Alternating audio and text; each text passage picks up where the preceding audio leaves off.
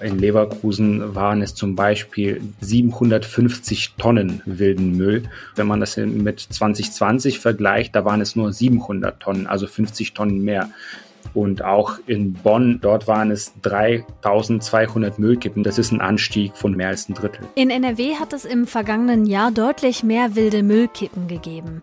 Das kostet die Städte und die Kommunen einen Haufen Geld. Wie sie gegen die Müllsünder vorgehen und was wir alle gegen wilden Müll machen können, klären wir in dieser Folge. Rheinische Post Aufwacher. News aus NRW und dem Rest der Welt.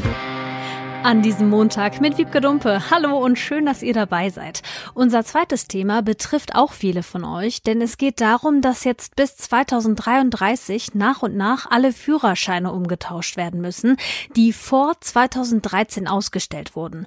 Und für manche endet die Frist schon in wenigen Wochen. Mehr dazu gleich. Zuerst bekommt er aber die Meldungen aus der Landeshauptstadt von Antenne Düsseldorf. Hallo Wiebke, heute geht auch in Düsseldorf wieder die Schule los und trotz hoher Infektionszahlen ist Präsenzunterricht angesagt, darüber sprechen wir. Dann werden ab heute die ersten Weihnachtsbäume abgeholt und dann blicken wir noch zurück auf ein Jahr Brexit und ziehen eine lokale Bilanz. Heute starten nach den Winterferien auch in Düsseldorf die Schulen wieder mit Präsenzunterricht.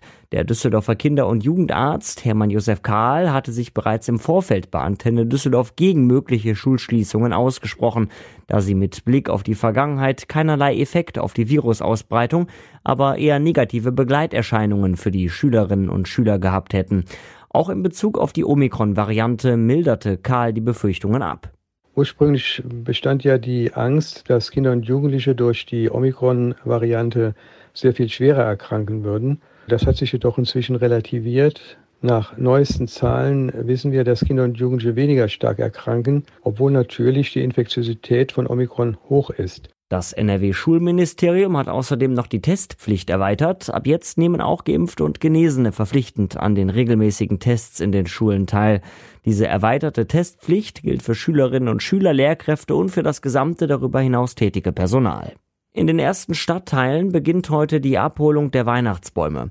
Ab 6 Uhr ist die Avista heute in Bilk, Friedrichstadt, Unterbilk, Pempelfort, Oberbilk und der Stadtmitte unterwegs, um unsere Weihnachtsbäume zu entsorgen. Weitere Infos hat Antenne Düsseldorf-Reporterin Kirsten Hedwig Rondott. Um der Avista die Abholung der Bäume zu erleichtern, sollten wir sie gut sichtbar an den Straßenrand stellen und vorher komplett abschmücken. Wer einen Weihnachtsbaum hat, der größer als zwei Meter ist, sollte ihn außerdem vorher kürzen. Morgen werden die Bäume unter anderem im Hafen und in Hamm abgeholt. Die Termine für alle Stadtteile haben wir auf unserer Sonderseite auf antennedüsseldorf.de zusammengefasst. Wer sich noch nicht von seinem Weihnachtsbaum trennen möchte, kann ihn später selber an einer der Grünschnittannahmestellen in unserer Stadt abgeben. Längere Lieferzeiten und viele bürokratische Hindernisse. Das erste Jahr nach dem Brexit habe den Düsseldorfer Unternehmen einiges abverlangt. Das sagt der Düsseldorfer IHK-Sprecher Ralf Schlindwein. Vor allem bei grenzüberschreitenden Dienstleistungen müsse dringend nachgebessert werden. Selbst für kurze Arbeitseinsätze in Großbritannien brauchen deutsche Firmen ein aufwendiges Visum für ihre Mitarbeiter. Es gebe aber auch Gewinner des Brexits, so Schlindwein.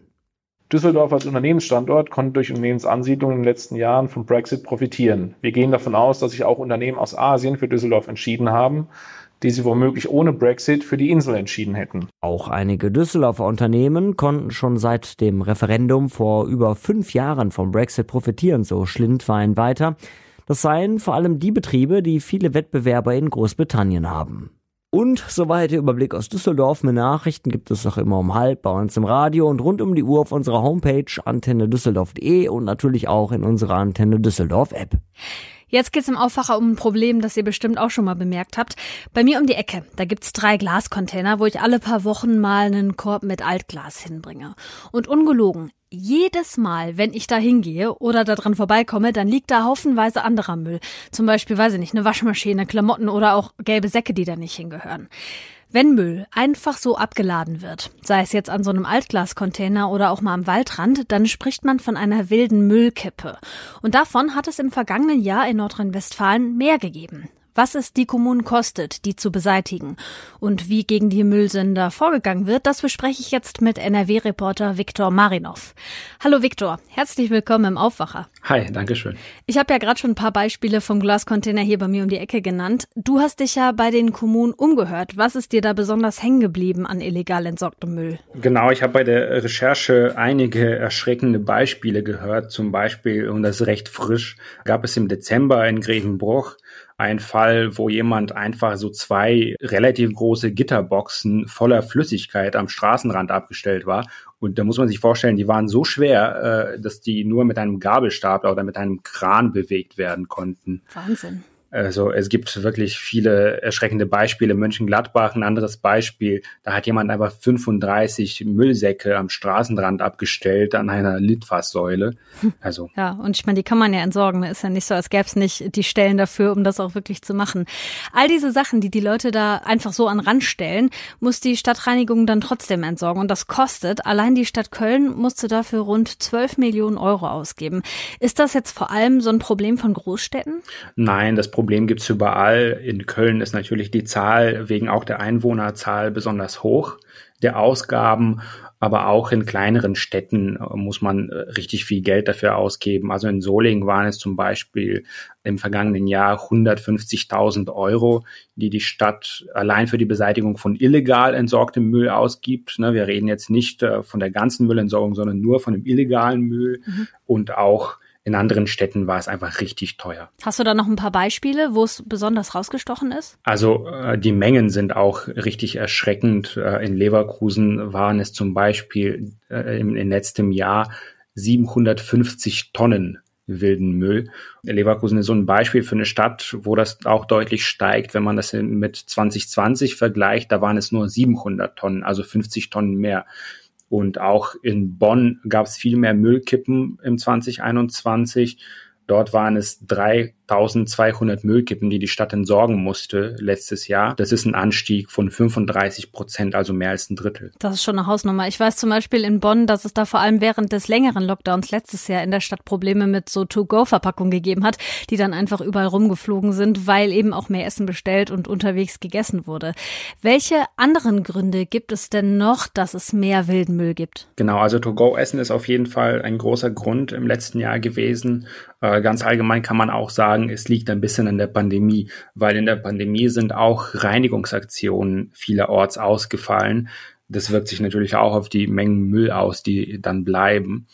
In manchen Städten war auch die Flutkatastrophe mit dran schuld, dass es mehr Müll gab. Ganze Flüsse haben Brücken zerstört und sowas und das ist letztendlich auch alles Müll. Mhm. Es gibt ja auch so Meldestellen bei den Städten. Ich könnte mir vorstellen, dass da dann auch vielleicht mal mehr Leute jetzt Bescheid gesagt haben, dass sie was gesehen haben. Welche, welche Auswirkungen hatte das so? Genau, das ist zumindest die Erklärung der Stadt Solingen. Die sagen, wir sehen Jahr für Jahr, dass diese Zahlen ansteigen, also die Zahlen von gemeldeten wilden Müllkippen. Die haben ja zum Beispiel gesagt, 2011, also vor zehn Jahren, wurden 236 wilde Kippen der Stadt gemeldet und 2021 waren es ungefähr 1000. Und in Solingen steigt das einfach stetig an.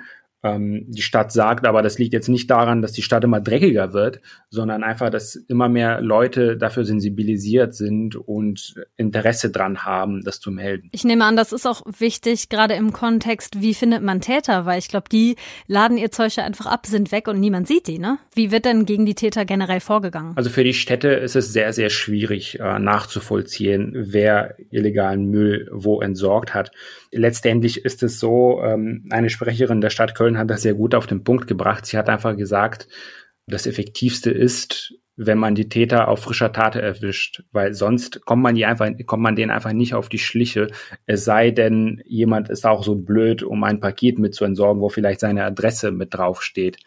Also die Erfolgsquote, wenn man solche Verstöße ahndet, ist sehr, sehr gering. Da kann ich zum Beispiel aus Bielefeld berichten, wie die Zahlen da so aussehen. Es gab dort 2021 320 Anzeigen ungefähr. Aber die Hinweise auf die Verursacher gab es in den allerwenigsten, also in rund 40 Fällen. Und selbst in diesen Fällen konnten nur in 20 letztendlich ein Bußgeld ausgesprochen werden. Das heißt, die Täter werden nur sehr selten erwischt. Aber es gibt ja auch Städte, die da ganz gezielt Leute darauf ansetzen, eben diese Täter zu finden. Ich glaube, Mönchengladbach ist das. Die haben Mülldetektive, ne? Genau, das stimmt auch. Das haben mehrere Städte. Und es ist in jeder Stadt ein bisschen unterschiedlich, ob es die Ordnungskräfte sind oder spezielle Mitarbeiter. Aber letztendlich machen die Mülldetektive alle das Gleiche. Die versuchen nachzuvollziehen, wer diesen illegalen Müll entsorgt hat. Und wie erfolgreich sind die dabei? Also in Mönchengladbach waren die zumindest im vergangenen Jahr relativ erfolgreich. Also die hatten 1200 Bußgeldverfahren eingeleitet. Im Jahr davor waren es 850. Hm, die machen das auch zum Beispiel so, dass die einfach zu den Containern gehen und die dann einen Tag lang oder ein paar Stunden zumindest beobachten und dann können sie eben den Täter auf frischer Tat erwischen. Ich stelle mir das gerade vor, wie die hier bei mir um die Ecke an diesem Glascontainer sitzen und warten, bis da einer was vorbeibringt. Die Täter zu fassen, um sowas zu verhindern, das ist ein Baustein. Wichtig ist aber eigentlich vor allem, dass der Müll gar nicht erst da landet. Das hat nämlich auch Folgen für die Umwelt, sogar wenn man Gartenabfälle in den Wald kippt, denn dadurch kann das Ökosystem kippen, weil zum Beispiel fremde Arten heimische verdrängen. Und gerade wilder Müll in der Natur ist ein Problem auch für Tiere. Zum Beispiel so eine Zigarettenkippe, die ja echt ganz oft einfach so weg weggeschnippt wird, die hat einen Filter und der ist aus Plastik. Und der sondert beim Verrotten Giftstoffe ab und braucht einfach ultra lange, bis zu zehn Jahre oder länger, bis der abgebaut ist. Wahrscheinlicher, dass diese Giftstoffe in den Boden sickern, ist aber auch noch, dass Tiere diese Plastikteilchen fressen und daran dann sterben, weil sie eben denken, sie sind satt und dann verhungern die. Deshalb meine Bitte, und ich denke, Viktor, da, da stimmst du mir zu, Müll einfach vernünftig entsorgen. Das hilft am Ende uns allen. Auf jeden Fall. Man sollte seinen Müll immer ordnungsgemäß entsorgen und nicht einfach irgendwo. Danke, Viktor Marinov, für das Gespräch. Danke dir. Wie lange ist eure praktische Führerscheinprüfung her? Ich habe vor fünfeinhalb Jahren meinen Motorradführerschein gemacht und dabei dann auch eine neue Plastikkarte bekommen, also den neuen Führerschein nach dem aktuellen EU-Standard. Der sorgt dafür, dass die Führerscheine in der EU einheitlicher und fälschungssicherer werden. Viele Führerscheine sind zu alt und deshalb müssen die bis 2033 ausgetauscht werden. Besonders die von euch, die noch diesen rosa Lappen haben, sollten sich beeilen, denn das Umtauschen geht nach Geburtsjahrgängen. Bis zum 19. Januar sind die Jahrgänge 1954 bis 1959 dran. Und weil die jetzt alle noch schnell zum Amt müssen, werden die Termine knapp. Meine Kollegin Lilly Stegner hat über das Thema mit Christian Schwertfeger aus dem NRW-Ressort gesprochen. Christian, wie läuft das denn jetzt genau ab mit dem Umtausch? Wer muss wann? Also momentan müssen halt die äh, Geburtsjahrgänge von 1954 bis 1959 ran. Bis zum 19. Äh, Januar müssen die halt ihre Führerscheine möglichst umgetauscht haben, denn dann läuft die Frist ab.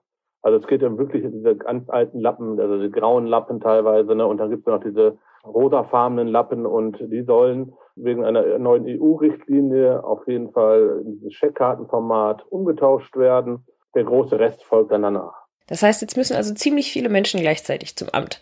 Du hast dich bei den Ämtern in NRW umgehört, ob es da jetzt einen Ansturm gab. Was ist dann dabei rausgekommen? Ja, es ist ein extrem großer Andrang. Auch wenn man vielleicht sagt 54 bis 59, das sind jetzt fünf, sechs Jahre, ähm, müsste der Andrang nicht so groß sein, aber doch, der ist äh, enorm.